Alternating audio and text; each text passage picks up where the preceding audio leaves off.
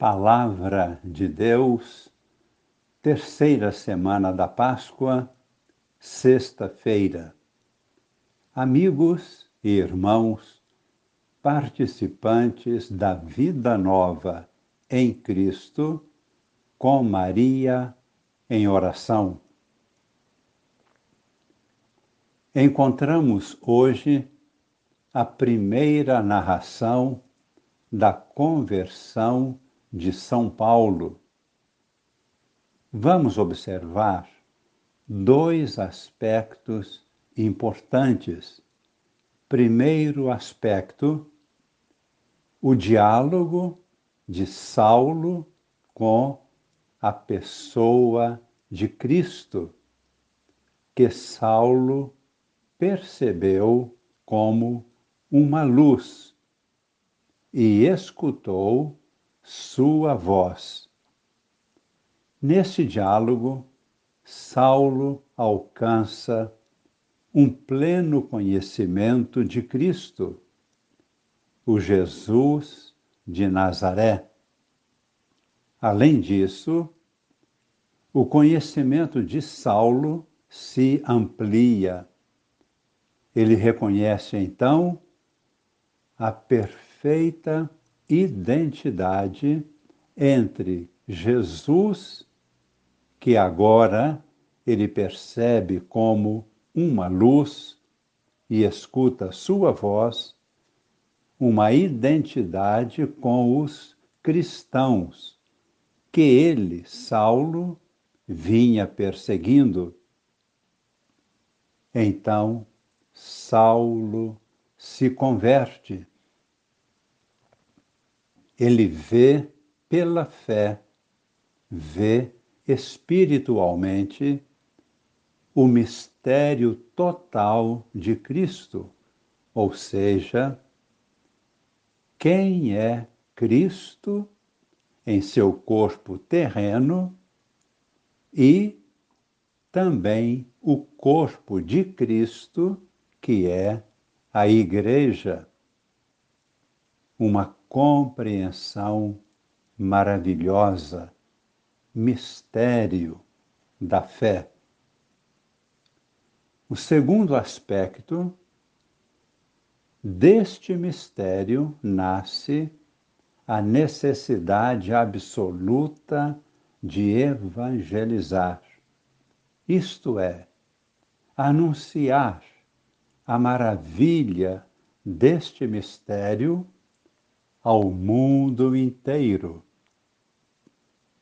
Vamos agora recordar este acontecimento.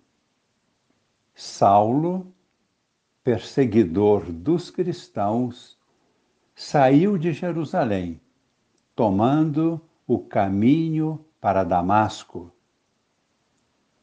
Ouçamos agora alguns versículos do livro dos Atos dos Apóstolos, no capítulo 9, os versículos de 3 até 9.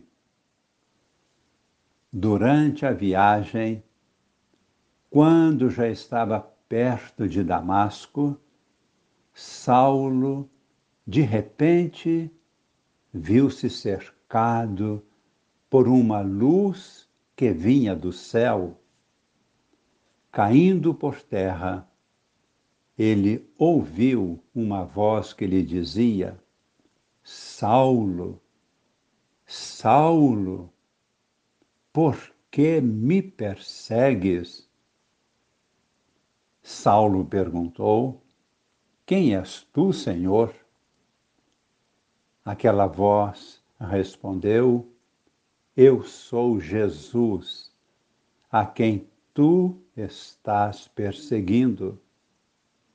Agora levanta-te, entra na cidade e ali te será dito o que deves fazer. Os homens que acompanhavam Saulo ficaram mudos de espanto, porque ouviam a voz mas não viam ninguém. Saulo levantou-se do chão e abriu os olhos, mas não conseguia ver nada. Então pegaram nele pela mão e levaram-no para Damasco. Saulo ficou três dias sem poder ver e não comeu nem bebeu nada. Deus enviou Ananias até Saulo para o instruir e curar. Vamos ouvir os versículos 17 e 18. Então Ananias saiu, entrou na casa e impôs as mãos sobre Saulo, dizendo: Saulo, meu irmão, o Senhor Jesus, que te apareceu quando vinhas no caminho, ele me mandou aqui para que tu recuperes a vista e fiques cheio do Espírito Santo. Imediatamente caíram dos olhos de Saulo como que escamas, e ele recuperou a vista. Em seguida, Saulo levantou-se e foi batizado. Tendo tomado alimento, sentiu-se reconfortado. Agora, no Evangelho, Jesus explica ainda mais o significado do pão da vida, a Eucaristia. Vamos ouvir do capítulo 6 do Evangelho de São João, os versículos de 53 a 57. Então Jesus disse: Em verdade, em verdade vos digo, se não comerdes a carne do Filho do Homem e não beberdes o seu sangue, não tereis a vida em vós. Quem come a minha carne e bebe o meu sangue tem a vida eterna, e eu o ressuscitarei no último dia, porque a minha carne é verdadeira comida e o meu sangue verdadeira bebida. Quem come a minha carne e bebe o meu sangue, permanece em mim e eu nele. Assim como o Pai que vive me enviou, e eu vivo por causa do Pai, assim também. Aquele que come do meu corpo viverá por causa de mim. Este é o pão que desceu do céu.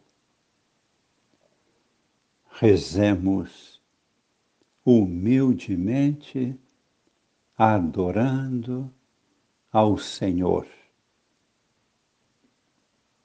que se torna presente para nós na Eucaristia, em seu corpo e sangue, alma e divindade.